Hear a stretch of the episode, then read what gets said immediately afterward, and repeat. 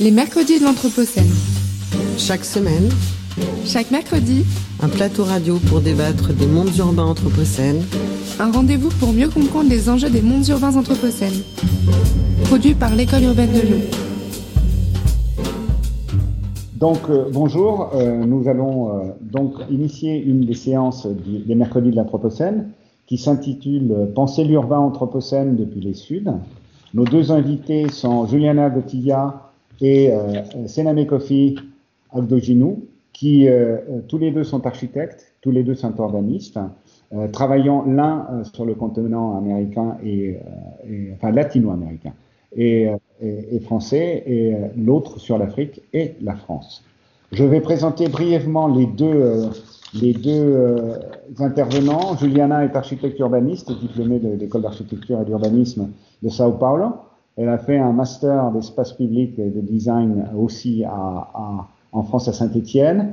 Et elle a, euh, entre autres, euh, travaillé sur un des modules du, euh, de la mention de master euh, ville et environnement urbain.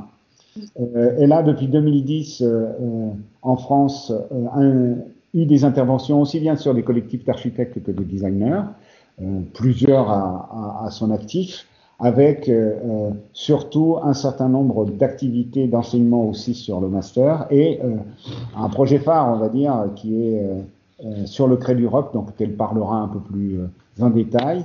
Et elle, elle exerce aussi bien en tant qu'architecte que designer, si je ne me trompe pas, d'accord? Et un point commun avec Kofi, tous les deux partent du fait que, en fait, la ville se construit de la, soci- de la population vers la ville et pas d'en haut vers le bas. C'est le premier point que j'ai trouvé. Il y en a d'autres dont on parlera euh, plus loin. Et depuis 2015, elle a euh, intégré un collectif qui s'appelle Captain Lud, euh, qui sont des, des designers et des architectes qui interviennent sur l'espace public en majorité. Le deuxième intervenant est Kofi, d'accord, qui lui est diplômé de, qui est euh, togolais et qui est diplômé de l'École nationale d'architecture de Paris-la-Villette et qui est en même temps anthropologue HESS, euh, qui a une activité euh, depuis, euh, depuis 2012 et même avant euh, sur euh, euh, Lomé, entre autres, euh, depuis Montreuil, ce qui est quand même pas mal, et à, Lomé et à Montreuil. Donc il y a cette double culture, euh, avec une, approche très originale sur euh, euh, l'architecture et l'urbanisme dans les pays africains. On, il a fondé quelque chose qui s'appelle Afrique Architecture, et de là se décline tout un, tout un, une espèce de pyramide ou d'organigramme de, choses assez intéressantes qui sont euh, aussi bien les Hub City africaines dont il parlera, les Web Labs, la, Smart City africaine, euh, avec euh, déjà la construction par récupération des, ré- des- des déchets informatiques d'imprimantes 3D et des micro Smart City à l'intérieur de Lomé. Donc voilà, euh, on, en est à peu près là sur vos présentations. Vous pourrez rajouter euh, ce que vous voudrez si j'ai été incomplet. Et euh, j'avais donc pensé que nous pouvions parler, euh, en paraphrasant un peu Bruno Latour, sur trois thèmes. Le premier serait de se dire que, bon, très bien, vous êtes tous les deux in- investis déjà et conscients que nous sommes rentrés dans une nouvelle ère qui s'appelle l'Anthropocène, mais vous allez aller plus loin, puisque pour moi, vous avez déjà mis en action un certain nombre de choses, et euh, qui sont déjà euh, des actions sur un monde différent de celui que connaît du néolibéralisme. Et euh, en fait, je vous poserai trois questions et je commencerai par la première, c'est-à-dire jusqu'à maintenant et jusqu'à ce confinement est, ou, ou ce virus qui a peut-être changé la donne dans vos têtes ou qui a peut-être remis en cause ou modulé un certain nombre de vos interventions. Qu'est-ce que vous pensez qu'il faut aujourd'hui supprimer dans vos pratiques, hein, chacun dans les vôtres et, ou ailleurs, mais d'abord dans vos pratiques, sur l'anthropocène urbain pour euh, pallier, pour euh, rebondir sur cette crise euh, du coronavirus. Juliana? Bonjour déjà, merci pour cette invitation. Euh, pas évident de répondre euh, à cette question, euh, c'est sûr que euh, c'est assez inédit, on peut, on peut dire, euh, cette situation et euh, en même temps enthousiasmante. Euh, on peut aussi dire qu'il justement sur ce qu'il faudra supprimer euh, dans les pratiques actuelles ou euh, éventuellement booster dans des choses euh, qui ont fait euh, au sein de notre atelier, on peut dire, on voit qu'il finalement certaines euh, luttes où des, des, façons de faire qui ont revendiqué jusqu'à là, qui étaient assez marginales, commencent à être au cœur des discussions. Et là, on sent que c'est un peu les moments de, de, d'en profiter de ces nouveaux vents, on peut dire, de cette ouverture pour réussir à légitimer cette pratique. Et je dis pas qu'actuellement, on n'a pas l'espace de faire autrement et justement proposer de construire la ville avec les habitants, etc.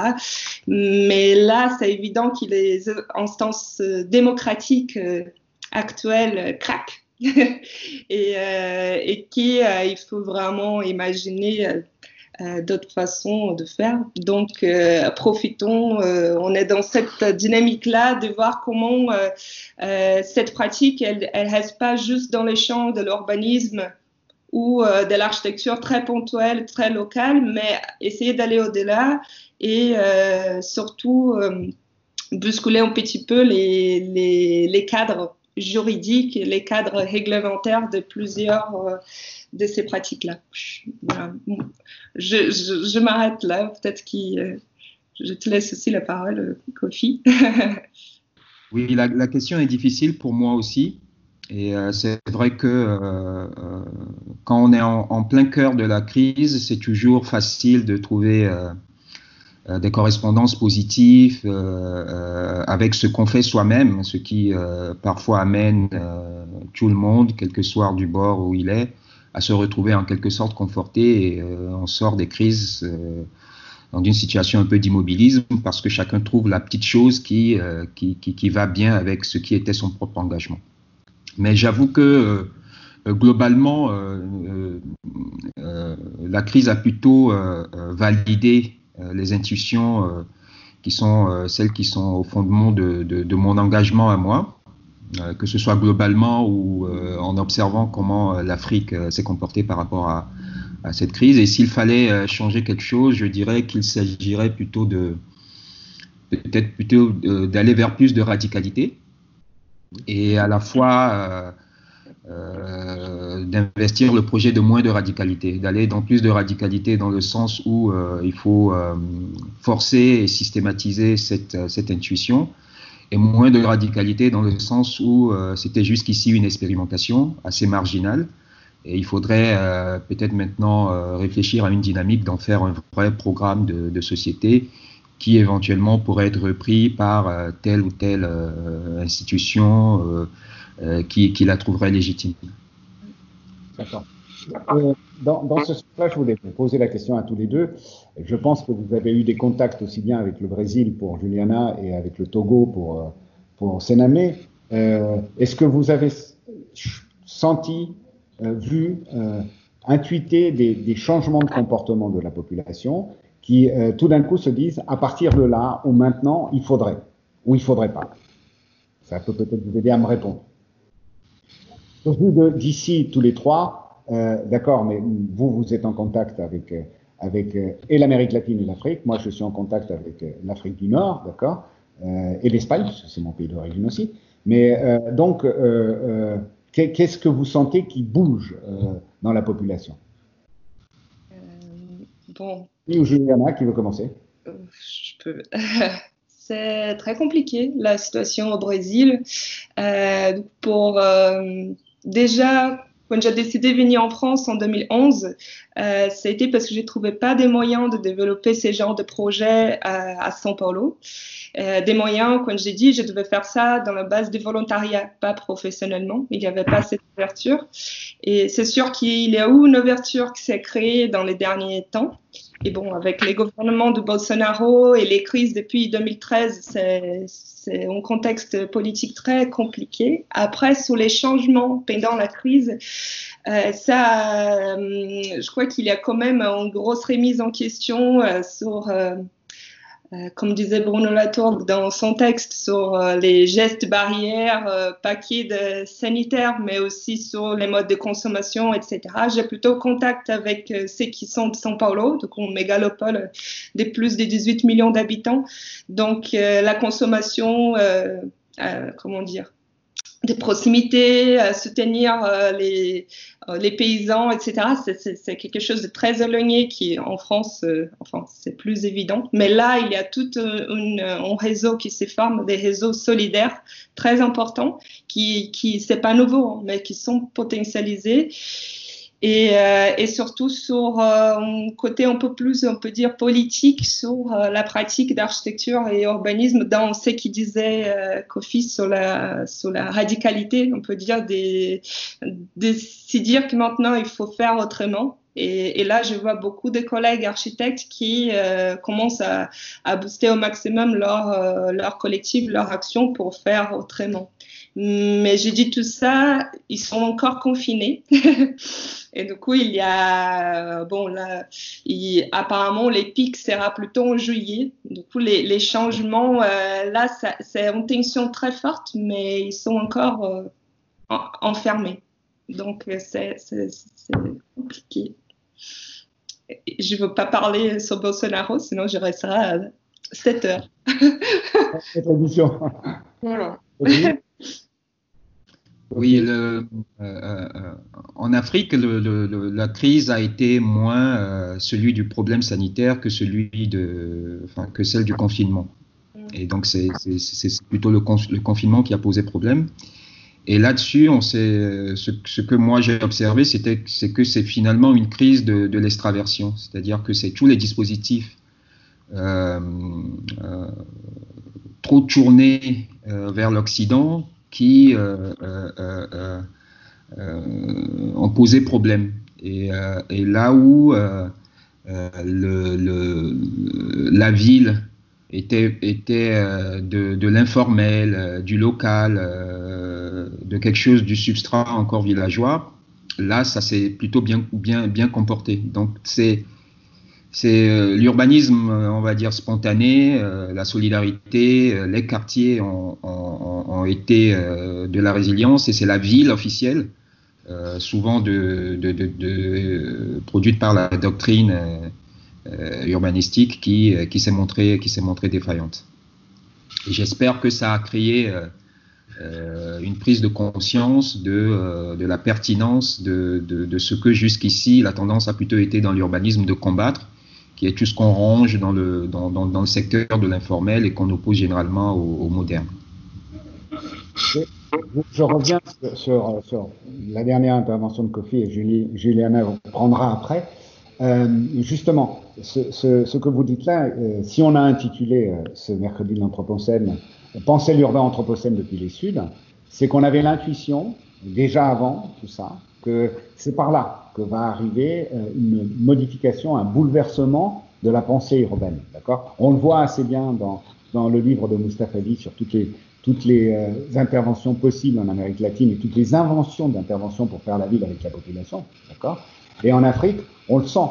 On le sent et on sent bien qu'il y a une rupture entre la métropole, entre guillemets, héritée euh, d'un mouvement moderne colonisateur et hégémonique, et un retour peut-être de cette d'habitat traditionnel, ou du moins inspiré de l'habitat traditionnel, qui change un peu la donne et qui donne une autre façon de voir et de fabriquer la ville.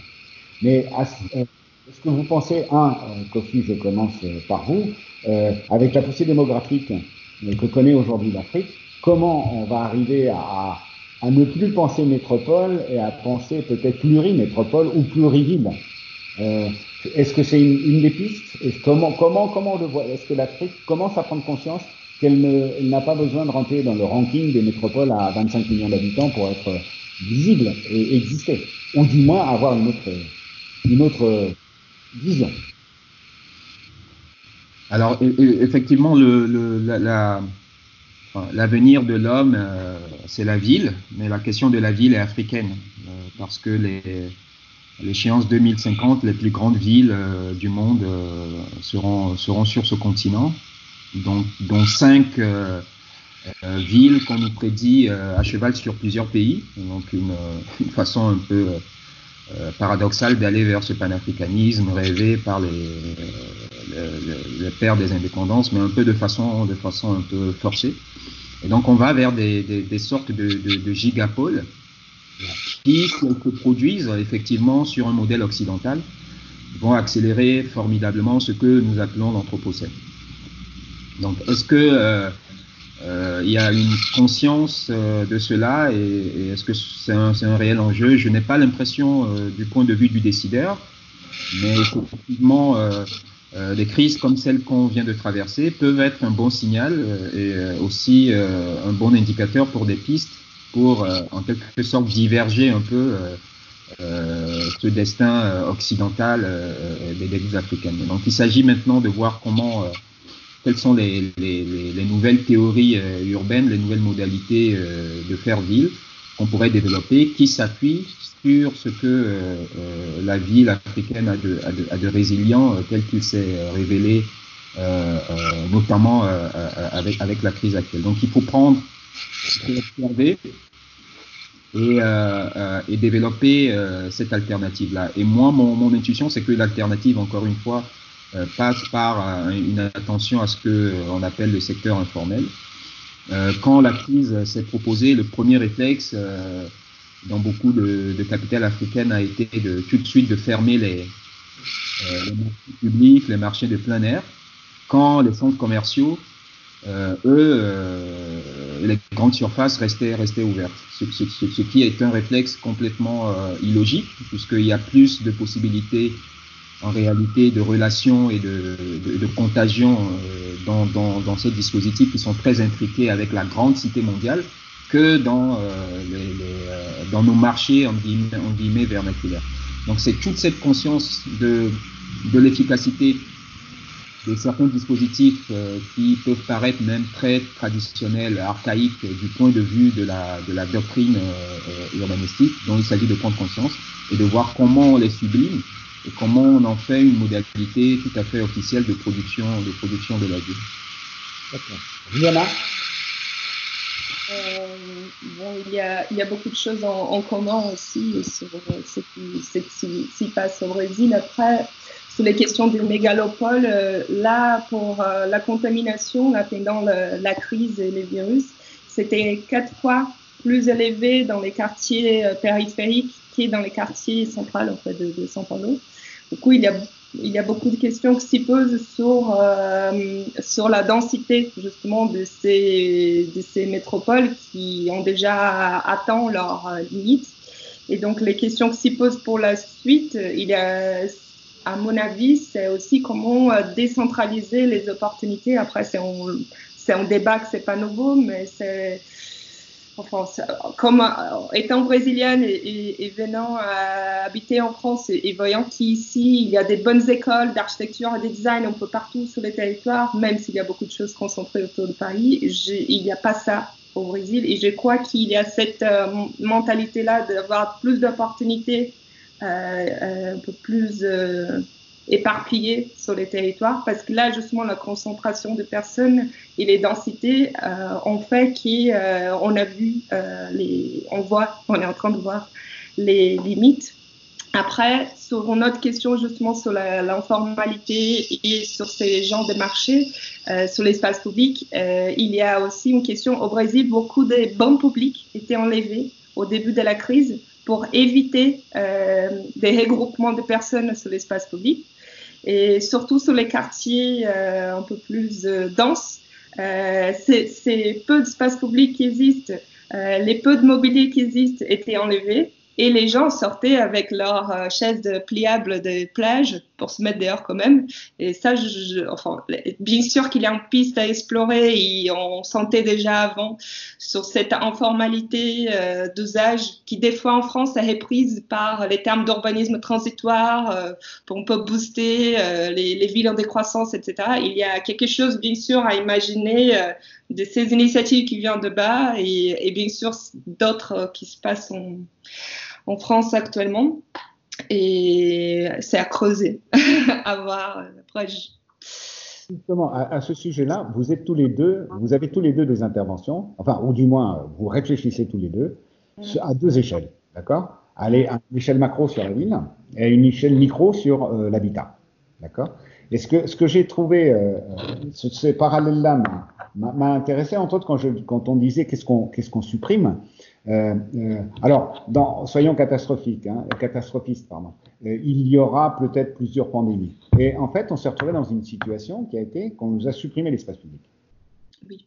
Euh, on nous a dit il est interdit, ce qui était l'inverse, d'accord? Alors, vous, vous travaillez tous les deux très souvent sur euh, euh, l'effet de financiarisation de, du produit logement qui a conduit à, annuler l'habitat, c'est-à-dire qu'à réduire les surfaces d'habitat parce que cher, parce que difficilement accessible. Donc, qu'est-ce qui se passe quand on n'a plus d'espace public? C'est-à-dire, qu'est-ce qui, va primer? Euh, euh, le privé, le collectif, comment on le fait? Est-ce que vous, ça vous a pas euh, interrogé cette idée que voilà, l'endroit où vous pouvez être, on sort, on peut plus sortir.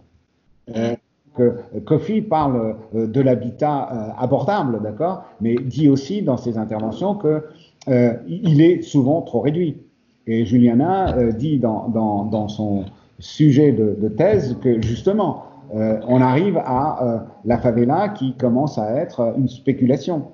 Et en même temps, euh, on se dit, est-ce que cet habitat minimum, il, doit, il doit devenir autre ou pas? Là, je vous parle plus en tant qu'architecte qu'en tant que designer ou en tant que qu'urbaniste. Que, que, mm. Vous démarrer. Mm. Euh, je peux, euh, euh, si, si, ça va, oui, tout à fait. Ça, ça, ça m'a complètement effrayé pendant les confinements sur cette, enfin, sur cette question-là et la limite des appartements. Me rendait très heureuse, voir, j'étais très sensible sur les sujets, c'était voir à Saint-Étienne, où je pouvais me balader les 1 km, c'était voir euh, plein de friches qui étaient à l'abandon, qui les, habitants ils, commençaient à tendre la pelouse, ils amenaient leurs enfants pour jouer à l'intérieur de ces friches, euh, parce que comme ça, c'est pas l'espace public, c'est pas, enfin, c'est devenu chez eux. Et, euh, et ça, ça m'a motivé en disant, voilà, c'est plus que euh, les archives ce qui disent qu'il faut plus d'espace public. Là, on voit par la preuve que euh, les gens sont qui, qui venaient arroser d'autres jardins qui c'était pas leur jardin. ici dans mon quartier justement au Cré Rock, il y avait des gens qui avaient des grands jardins et pas d'enfants et qui proposait euh, aux autres voisins de venir utiliser cet espace-là. Du coup, je crois qu'il y a toute une question euh, très forte sur ces sujets-là et, et, on a essayé de documenter, du coup moi et mes collègues, euh, de documenter ça, tu vois, avec des photos, avec des interviews avec les, les, les habitants aussi pour savoir euh, un peu ces nouveaux mouvements, on peut dire, des revendications qui, oui, ils ont besoin d'un espace euh, public de proximité et, pour la suite qu'on puisse défendre euh, vraiment ces projets à la micro-échelle des villes et micro-échelle de l'habitat. Et l'habitat, pas penser juste comme une chambre, une cuisine. Euh, quand, les crises se proposent, et c'est de plus en plus euh, le cas maintenant, les solutions qui paraissent être celles de bon sens les plus évidentes sont souvent celles qui sont à l'origine de la crise. Euh, là, par exemple, pour régler le problème sanitaire, on a beaucoup euh, euh, promu la distanciation sociale. c'est un choix d'adjectif que moi je trouve un peu, un peu malheureux. On a, on a réduit les contacts, alors que c'est justement ce rétrécissement du lien et cette atomisation de la société, cette individualisation qui nous met dans cette sorte de, frénésie de consommation et qui dope euh, euh, les villes et qui crée euh, le genre de crise que nous vivons. Donc, je pense que il faut il faut pouvoir penser avec de la profondeur. Et si l'intuition aujourd'hui est que parce que la crise du coronavirus est une crise de la zoonose, il faudrait mettre la nature à distance et euh, euh, donner moins de possibilités au biologique, euh, contraindre un minimum le, biologique, les relations euh, de corps à corps. Cela pourrait être justement, si nous nous, enfermons dans cette logique et dans l'instantanéité de la crise, la possibilité justement dater la, la, survenue d'autres crises. Donc il faut savoir gérer l'instant et proposer pour l'instant, mais le travail d'architecte et celui d'aménageur devrait être celui de la profondeur, et il faut, mais qui désamorce la possibilité que cette situation se représente. Et, dans ce cas-là, la question de, l'espace public, moi, je la prendrais encore une fois de, façon complètement intuitive, je la valoriserais, je, je multiplierais euh, la possibilité d'investissement de ces espaces-là, euh, je les rendrai plus féconds en me disant que euh, ce sera critique si une autre crise advenait, peut-être, mais que c'est surtout un moyen d'éviter qu'une autre crise n'advienne si c'est systématisé? Est-ce que, au-delà de la crise du coronavirus, est-ce que depuis quelque temps, on n'est pas en train de voir euh, euh, l'échec ou l'achèvement de quelque chose qu'on a, qu'on a laissé faire ou fait volontairement, c'est-à-dire cette idée que euh, il fallait être euh, compact et dense. Euh, et le compact et dense, soit il s'est fait spontanément, d'accord, parce que par les plus pauvres, il n'y a pas de choix, soit par les plus riches, parce que la valeur du marché poussait à ça, d'accord et euh, est-ce que justement, en dehors de la crise, d'accord, est-ce que c'est, c'est peut-être que ça, ça, ça, a dramatisé la situation C'est-à-dire qu'on se rend bien compte que c'est encore pire, que le paupérisme sera encore plus fort et que la compacité et l'intensité posent un problème non seulement sanitaire, mais aussi euh, de survie euh, vitale de l'espace, d'accord? Et est-ce qu'on n'est pas, pas en train de tourner une page de ça, d'accord? Ou est-ce qu'il faut la tourner Est-ce qu'il ne faut pas la tourner? Toujours dans supprime ou supprime pas. Je pense que dans la question de la densité, il y a surtout une, dynamique euh, démographique et c'est avec laquelle nous pensons tous qui est 2050. Euh, un humain sur quatre sera africain, un, urbain, un, urbain, sur six sera, sera, dans une ville africaine, une population qui double. Donc on se dit que forcément il y aura une compression, une compression des corps. Et si on, prend ce signal-là et qu'en urbaniste, on décide de le gérer, euh, inscrit dans la culture de la, la culture occidentale de, l'approche civilisation, qui euh, euh, est une approche dans laquelle on considère que le lieu de l'homme, l'espace de l'homme est un, est un lieu aménagé pour être de plus en plus soustrait au naturel et être de moins en moins contraint par, par le naturel, euh, euh, euh évidemment, on va voir euh, euh, la densification tout de suite comme, comme effet et on va voir la multiplication des corps humains comme, comme un problème. Mais si on, a, on essaie de développer une autre approche qui n'est pas une approche civilisationnelle et donc pas une approche qui se soustrait de la nature, mais qui imagine qu'on puisse tisser avec la nature, que les, groupes humains euh, peuvent certes se multiplier et les installations avec, mais que euh, et on peut euh,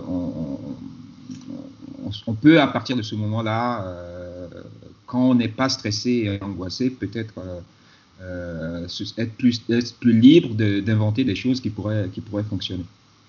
C'est compacité, pas forcément densité, c'est compacité. Ouais, moi je parle même de compression. Hein. Oui, oui, j'entends bien. J'entends bien. Diana? Euh, oui, ça me, ça m'a, j'ai fait un détour hein, exprès avant d'arriver euh, à, à, la réponse. Enfin, ça m'a fait penser, euh, en 2017, j'ai fait une recherche entre euh, Détroit et euh, São Paulo et Rio.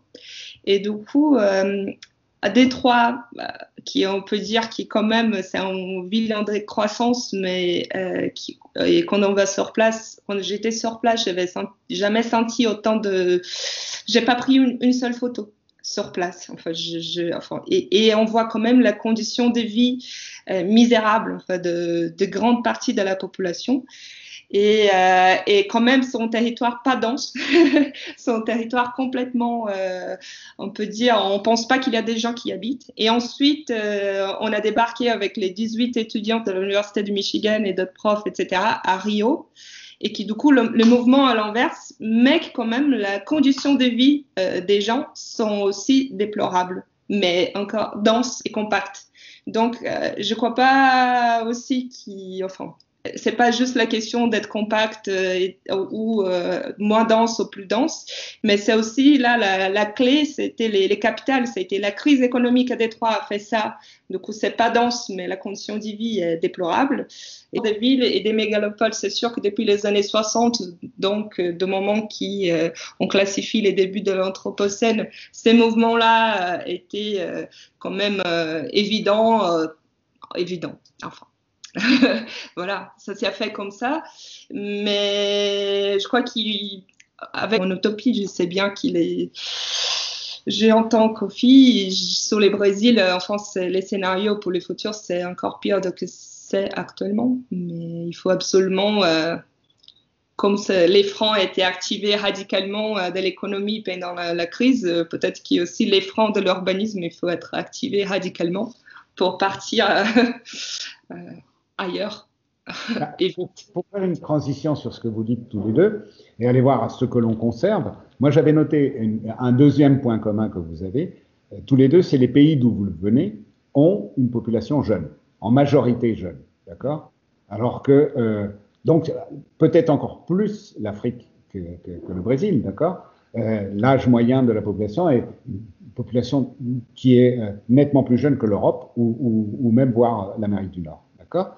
Donc de ce côté-là, vous avez quand même quelque chose qui est assez étonnant, c'est euh, étonnant et intéressant, c'est euh, cette idée de euh, l'habitat intergénérationnel, c'est-à-dire que de la grand-mère au petit-fils, on peut avoir des, espaces partagés et on a cette culture de vivre avec ses anciens et vivre avec ses enfants. D'accord? Est-ce que quelque part les Suds ne sont pas aussi un moteur ou un exemple? Qui permettrait de réinventer cette fois-ci au niveau de l'habitat, au niveau de, de, de, la forme urbaine, autrement, puisqu'on peut continuer cette, cette transgénérationnalité. Alors que on sait bien qu'en Europe et dans les pays développés, euh, à partir d'un moment, euh, on, rejette l'ancien. D'accord? Et, il est ailleurs, ou il est seul. Alors, si vous ne voyez pas là, euh, peut-être une forme de réinventer l'espace de ce que serait l'habité. Kofi, je, je, vous laisse réfléchir. Le vouvoiement est, radiophonique, mais euh, entre architectes, j'ai l'habitude de dire tu. Donc c'est compliqué. euh, oui, moi j'ai l'intuition que il y a un. Euh, combat à mener qui est celui du, euh, lien et celui de, de celui contre l'atomisation. Et euh, il y a une dynamique très avancée euh, d'individualisation euh, dans les villes, on va dire, pour, faire un peu caricature des villes occidentales, mais qui est aussi une logique capitaliste, parce que c'est parce que de, de, de penser et d'aller de plus en plus vers, vers, vers l'individu. Euh, et euh, pourquoi est-ce qu'il faudrait réhabiliter euh, le, groupe et restaurer le groupe? Déjà parce que ça, ça mitige énormément le besoin de consommer et donc c'est une façon d'aller vers de, nouvelles villes, des, villes où on consomme moins, des villes qui ne sont pas des villes de, la capitale océane. Et dans cette considération du social, du tissu social, effectivement, il n'y a pas que euh, cette sorte euh, euh, de comment dire de, latéralité et d'échange entre gens. Il y a aussi une dimension que souvent les gens ne soulignent pas, qui est intergénérationnelle. C'est-à-dire que des sociétés où le lien entre les anciens et les plus jeunes est très fort, il y a aussi, enfin, cet effet de mitigation de la consommation est beaucoup plus renforcé aussi parce que les anciens transmettent aux nouveaux. Et euh, dans ce genre de société, on n'achète pas déjà euh, que pour soi-même, mais on achète aussi pour ses enfants. Vous comprenez? Et, et euh, ce n'est pas le cas aujourd'hui des, euh, des, sociétés occidentales. Euh, chacun consomme pour lui et il y a moins ce qu'il y avait, y compris dans ces sociétés-ci, il y a quelques années. Enfin, il y a quelques années, quand on achetait, on achetait aussi pour que ça reste et que ces enfants puissent l'utiliser. Ce n'est plus du tout un réflexe euh, euh, aujourd'hui.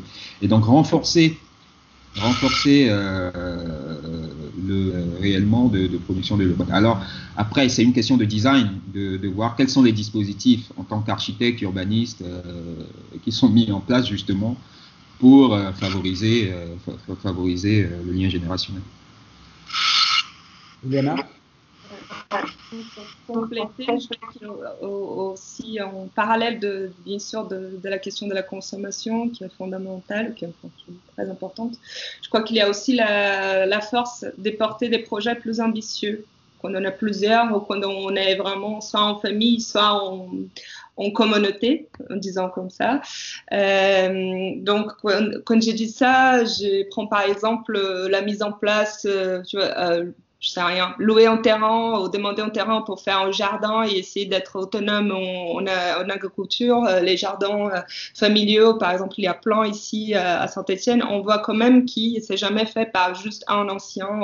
C'est des choses vraiment collaboratives et on peut dire dans le dans un axe un peu de plus souveraineté alimentaire ou enfin tout, simplement de en famille. Pardon je, je mange un peu mes, mes mots mais c'est enfin, c'est que je trouve que c'est très flagrant euh, venant du Brésil et arrivant en France. C'est aussi cet éclatement des familles justement parce qu'il y a des opportunités partout dans le territoire. Donc les gens quittent leur maison euh, du Zitan moi j'étais avec mes parents jusqu'à mes 25 ans c'était bien.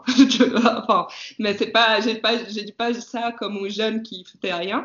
Pardon les mots. Mais je disais ça euh, justement parce qu'on euh, a pu partager beaucoup de choses et, partager aussi et entreprendre d'autres projets. Après, sur la question de la jeunesse au Brésil euh, actuelle, euh, ça m'est fait beaucoup de peur justement cette crise actuelle et sur les impacts sur l'éducation qu'il y aura sur l'éducation et sur leur formation et des opportunités euh, pour la suite. Ma réponse était un peu éparpillée, mais enfin. C'est très bien. J'insisterai là-dessus, euh, peut-être que ça va permettre d'affiner encore plus. Mm. Euh, l'expérience Credrock, d'accord? Et le projet de thèse que, que, vous avez vont rapprocher, vont essayer de comparer, vont essayer de mettre en, exergue un certain nombre de points communs ou de mises en, en situation qui peuvent pas se comparer, mais s'inspirer l'une de l'autre, d'accord? Euh, Est-ce que euh, ce terrain-là n'est pas aussi le lieu où, on a cette idée du groupe? Euh, Saint-Étienne a peut-être cette particularité, Rock, Séverine, Beaubrun, c'est des lieux d'une culture populaire qui existent, d'accord? Mais est-ce qu'on sent dans ce que vous avez fait, et ça vous permettra de m'en parler un peu plus de, du Rock, c'est est-ce que vous avez senti qu'il y avait cette volonté intergénérationnelle de pouvoir de faire le vivre ensemble ou pas? Très bien, merci d'avoir posé cette question parce que j'ai pensé à ça et je ne savais pas comment raccrocher à la réponse euh, derrière. Tout à fait, oui. Euh, en fait, il y a quand même euh, les Cradle Rock, c'était euh, un quartier qui, enfin, historiquement, c'était un quartier ouvrier et euh, ensuite il y a une grosse enfin, il y avait une population qui était très liée au mouvement de gauche pendant longtemps. Et qu'est-ce qu'on peut dire qui a fait un terreau fertile? À, à des projets ou des associations citoyennes euh, s'y montent. Et euh, finalement, euh, on peut se dire que depuis les années 2000, il y a eu beaucoup de projets portés par une amicale laïque qui avait une volonté de faire des projets hors les murs.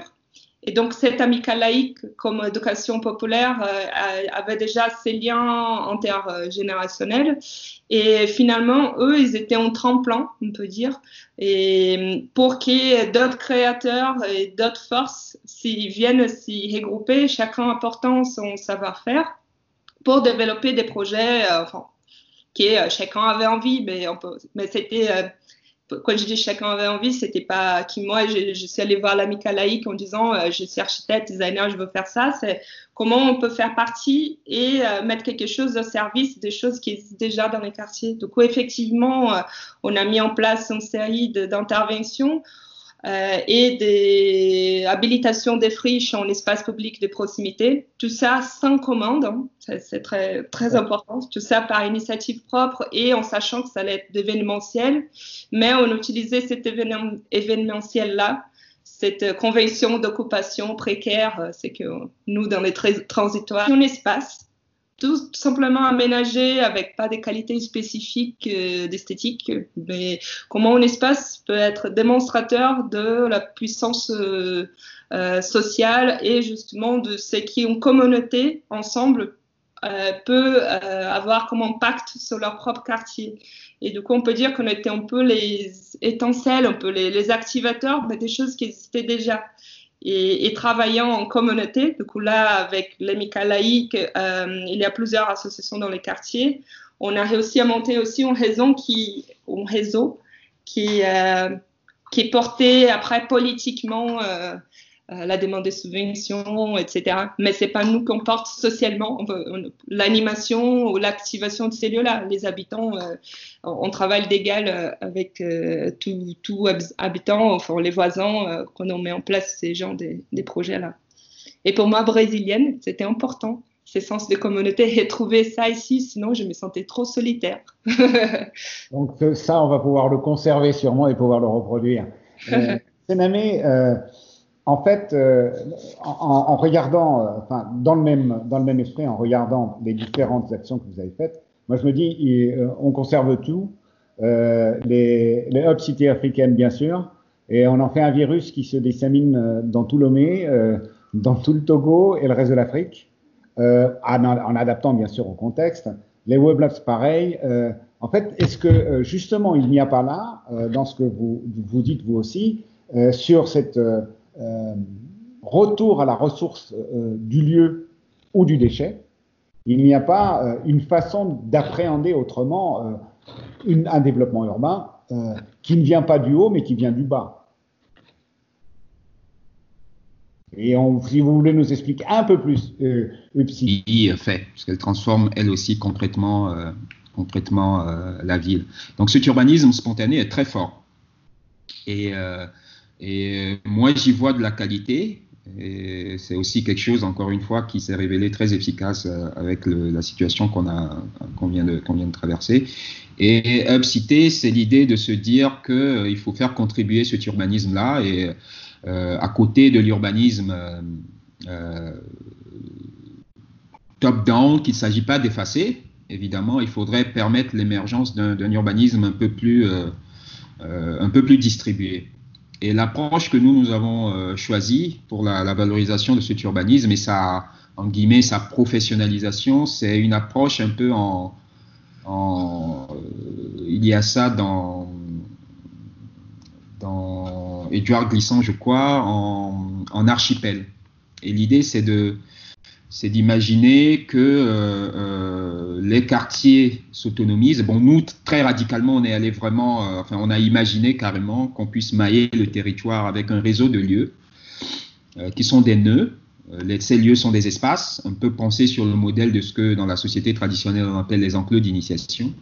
Et ces, espaces, ces espaces accueillent donc la ressource humaine d'alentour d'un rayon vraiment très proche, d'un ou de deux kilomètres autour, la forme, et on fait des gens qui doivent développer des solutions qui impactent euh, cette proximité. C'est-à-dire que chaque lieu est un lieu ressource pour des solutions qui euh, peuvent transformer sur les, la dimension de la ressource alimentaire, la mobilité, euh, l'énergie, la gestion des déchets, un rayon d'un ou de deux kilomètres autour du lieu, assez résilient par rapport à des crises comme celle de la contagion, mais où il y a de la redondance, c'est-à-dire il y a des sortes d'organisations de quartier pour produire localement sa nourriture, euh, avoir son propre système euh, d'éclairage, de la proximité, gérer localement les déchets dans la proximité, etc. etc.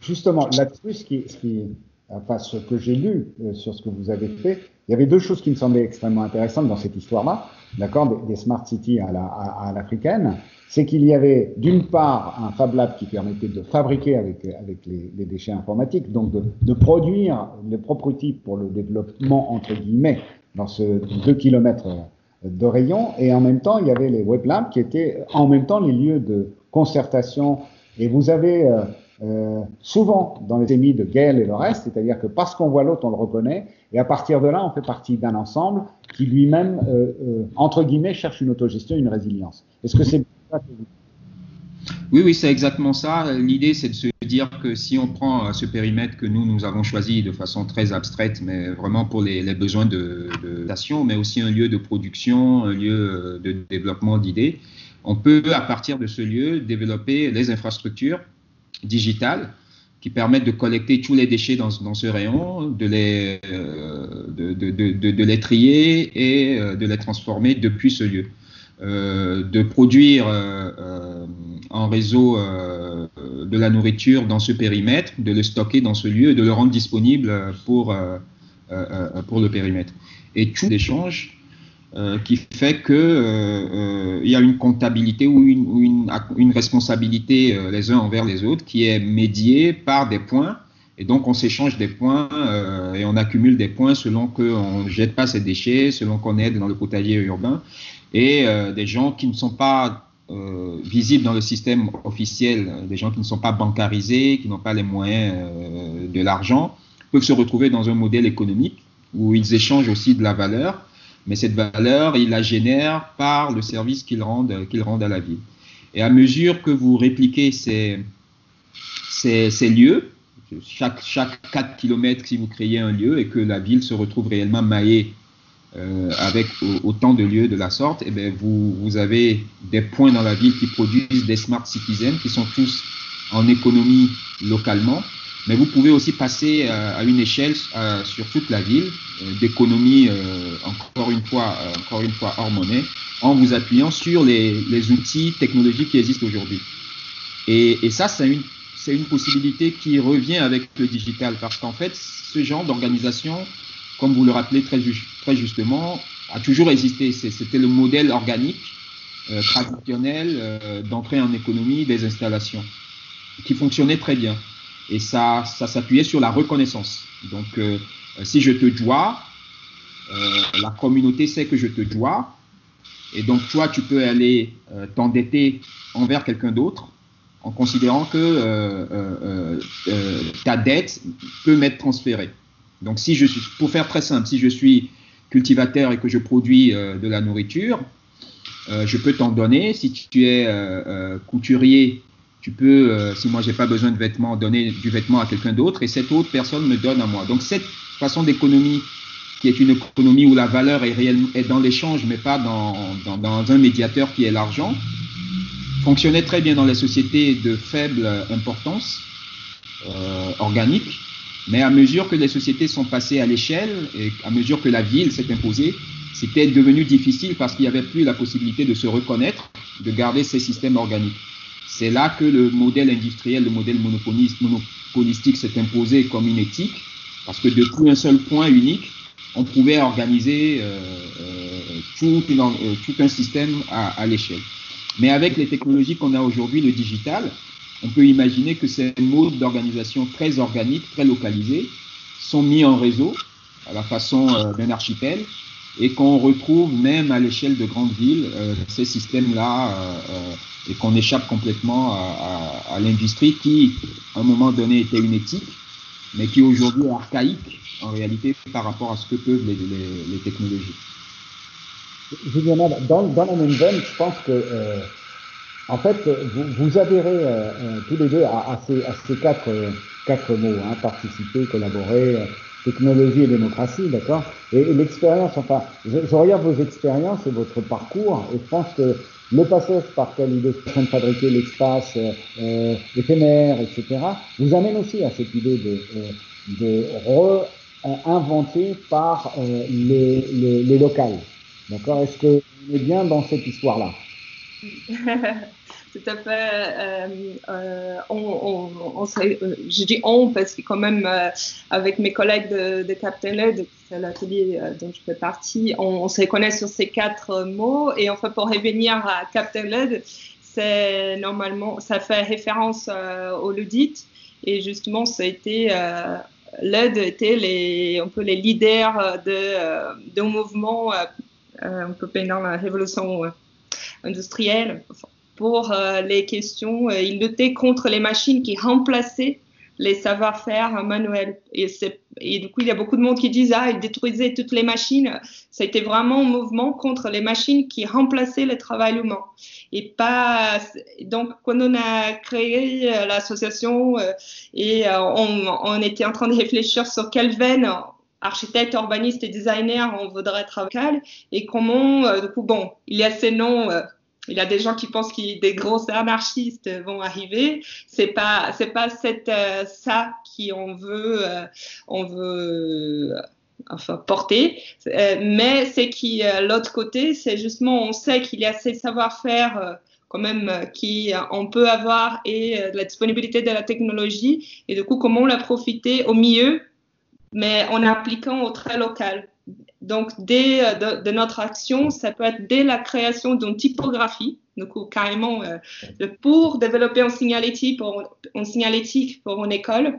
Et, l'échelle, ça peut aller jusqu'à euh, la réhabilitation d'une friche de 500 mètres carrés pour transformer dans l'espace public de proximité. Donc, notre action, elle peut être assez large en échelle, mais ces points en commun de comment tout le temps pouvoir déjà mettre au service notre savoir-faire et la technologie à laquelle nous avons accès euh, à un niveau très local et faisant ça de façon la plus démocratique possible, voire euh, on n'aime pas les mots participation, après les mots contribution, enfin, mais travailler vraiment euh, avec et pour ceux qui vont en profiter de ces projets.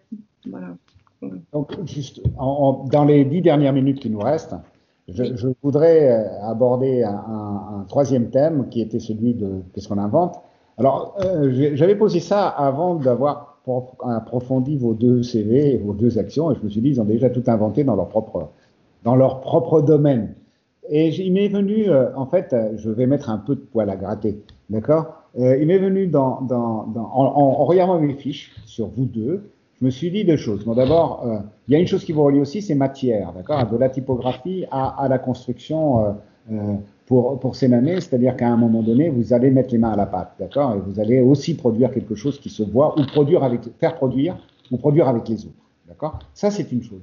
Mais Bon, Sénamé gratigne un peu le modèle à San Fati, mais il a raison pour certains articles en disant c'est pas un modèle, c'est une méthode ou c'est un processus. Mais on va pas reproduire tout euh, la voûte euh, euh, ni la coupole, mais il faut inventer d'autres choses, mais en partant du même principe. D'accord? Et il y a deux choses qui me sont apparues, c'est je me suis dit très bien, on peut continuer comme ça et vous allez sûrement dynamiser.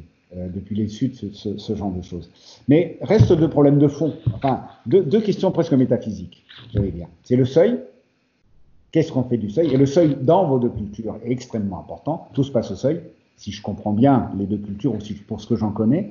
Et ensuite, c'est-à-dire, comme cette idée du seuil devient intéressante, surtout quand on ne peut pas aller dehors et quand on a, par exemple, les, les, euh, les Up City africaines où euh, ben voilà, on a des modules de, de, de, de 2 km, d'accord, et puis il y a la jonction. Donc il y a le seuil entre les deux.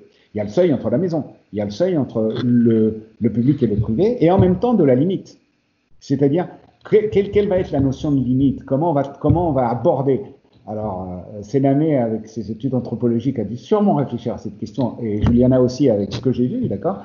Que faites-vous du seuil et de la limite? Et comment on va franchir? Ou comment on va... Est-ce que c'est est -ce c'est les sujets actuels ou est-ce qu'il faut s'en débarrasser? Ou, au contraire inventer une nouvelle notion de limite de seuil? Je vous cinq minutes chacun parce qu'après on dépassera. Qui veut commencer? Allez-y. ok, euh, ben, euh, bizarrement, je n'ai pas, je ne pense pas avoir tant euh, pensé que ça le sujet, la question du seuil. C'est peut-être un angle mort de, de, de, de, peut-être ce que nous, nous, faisons concrètement sur le terrain et de ce qui peut être moi mes, mes, intuitions. Mais c'est vrai que dans un dispositif tel que celui que nous projetons sur, la, sur la ville africaine avec UpCité, c'est quelque chose de, très important, de très important à, penser. Alors, euh, c'est vrai qu'on est, on est dans une conjoncture où le seuil, on le, on le pense plutôt comme tampon euh, mais euh, encore là, mais très intuitivement, moi, je, je, je, serais plutôt pour du seuil qui unit euh, et, et, qui sert à transiter. Mais encore une fois, ce n'est pas, j'avoue que ce n'est pas un sujet que j'ai que j'ai assez creusé. Je vais je, vais lancer ce chantier là. Très bien, Juliana. Je pose une question. j'ai cherché au dictionnaire les mots seuil. Vous pouvez m'y dire un peu plus. C'est l'inde. Hmm? C'est l'entre-deux qui se passe euh, entre un endroit, l'intérieur et l'extérieur, le seuil de la porte, hein, l'endroit où on s'assied pour, euh, où on met la chaise, où on met la chaise, où on, où on écosse euh, les petits pois, où on fait de la dentelle. ok. je pense que dans l'espace, dans les façons dont vous traitez les espaces, c'est une succession de seuils. Hmm. D'accord? Tous les hmm. deux. Et c'est une succession qui amène à une totalité. Mm. Et ça dépend comment on le prend. On peut l'arrêter. On peut en faire une barrière. Oui. Oui. Donc, si, si je prends seuil comme processus, ça peut, entre deux. Euh, euh, je crois que justement ces dix dernières années de, de, de, l'activité professionnelle, c'est qui de processus? Des fois, j'avoue, euh, être un peu déçu de ne pas avoir beaucoup de résultats à montrer. Mais là, j'aime bien euh, tout à l'heure euh, ce qui était discuté sur euh, Kofi qui dit que c'est pas un modèle, c'est des méthodologies, c'est des processus à, essayer de faire justement euh, basculer ces limites-là, de, de, le faire aller plus loin ou le faire euh, carrément euh, disparaître. Du coup, je crois que dans l'introduction, vous, Juan, vous avez dit justement, est-ce que ces limites-là, il faut le, faut le déplacer complètement? Sur les contextes actuels, c'est que je peux parler en termes des processus, je ne savais pas comment euh, pratiquer autrement l'architecture ou l'urbanisme. Et donc, euh, ça a été par les designs qui, euh, qui j'ai réussi, bah, en changeant la matière, j'ai réussi à faire établir les, les, processus pour essayer de faire bouger les limites de l'architecture, enfin, voilà, c'est des, moyens qui, qui euh, j'ai réussi à, à, trouver, on peut dire, pour aller plus loin dans cette pratique. J'ai trouvé que c'était très encloisonné. Jusqu'aujourd'hui en France, justement, avec ces pratiques avec d'autres collectifs français, c'est qu'ils veulent faire des choses différemment. Ils peuvent pas être inscrits euh, à l'ordre des architectes à cause des réglementations, etc. Donc euh, aussi, il y a cette légitimité de ce qui porte certains des projets des collègues, euh, légitimité par euh, ce qui est vu actuellement comme le normal et qui est absolument, je crois qu'il faut tout bousculer, il faut, tout bouger. Et, et cette crise actuelle, ça, nous donne un, magnifique tremplin pour cela. Voilà. Dernière question à tous les deux. Euh, comment va travailler le Brésil avec le Togo? Comment vous inspirez l'un de l'autre? Et qu'est-ce que vous avez à vous dire pour conclure? Et après, euh, nous conclurons. Est-ce que vous voyez Est-ce que vous voyez des points communs et vous voyez comment vous pourriez euh, trouver un sujet commun? Bon, moi, je ne, je ne, connais pas, je ne connais presque pas le, le, Brésil, mais je sais qu'il y, y, a une souche euh, africaine très forte et les, euh, les, quelques Brésiliens euh, qui, dans les rythmes, même dans l'organisation de l'espace, il, y a des choses qui font écho. Et donc, je soupçonne qu'au Brésil même, il y a beaucoup de ce que moi j'appelle c'est la ville, euh, en résistance à, la ville euh, purement euh, de la calculabilité, exactement comme les structures traditionnelles ré, peuvent résister euh, euh, aussi en Afrique. Donc euh, il y a certainement quelque chose qu'on pourrait mettre en place dans l'observation et dans la comparaison des, systèmes. et dans, par exemple, ce que nous faisons, encore une fois, il y a cette sorte de centralité autour de lieux qui sont des lieux, des lieux pensés sur le modèle des lieux d'innovation et de comment euh, ce que nous appelons des enclos d'initiation euh, euh, jouent un rôle d'espace qui, qui structure leur environnement. Je suis curieux d'observer comment ça se passe aussi au Brésil avec la survivance de religions africaines et comment les espaces de, de, de, de, production de ces moments de rituels fonctionnent dans, dans les grandes villes brésiliennes et, quelles peuvent être les, les choses qui s'articulent qui s'articulent autour. Juliana, pour le mot de la fin.